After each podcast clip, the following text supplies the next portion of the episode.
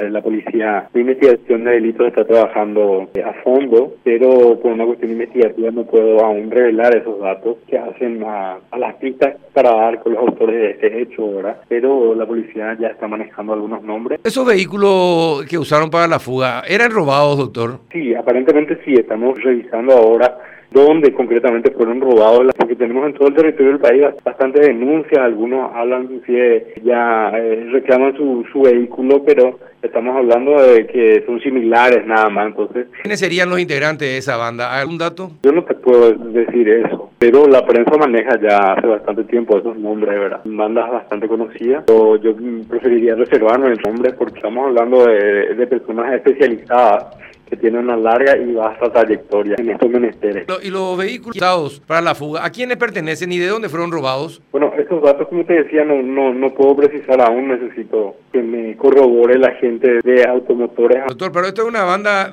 súper profesional porque sabían todos los movimientos, el momento exacto en que se hacía el cambio de guardia entre las ciudades. Parece un plan hecho por un guionista de cine. Tenemos tener en cuenta que para, de, uno u otro modo, para atentar contra este tipo de blindados y lograr el objetivo que es penetrar en, su interior y hacerse un botín, se necesita una logística bastante importante, ¿verdad? Estamos hablando de vaqueamos en el tema, ¿verdad? Por eso que lo hicieron con un profesionalismo y con una eh, si se quiere, limpieza quirúrgica a la hora de perpetrar su fechoría, Carlos. ¿Cuántos hombres aproximadamente formaban parte de la banda, doctor? Entre todos los testigos hablan de aproximadamente 15 personas, pero nosotros de los, testimonios tenemos que limpiarlos y, apartar la paja del trigo, por eso estamos hablando básicamente de 8 personas.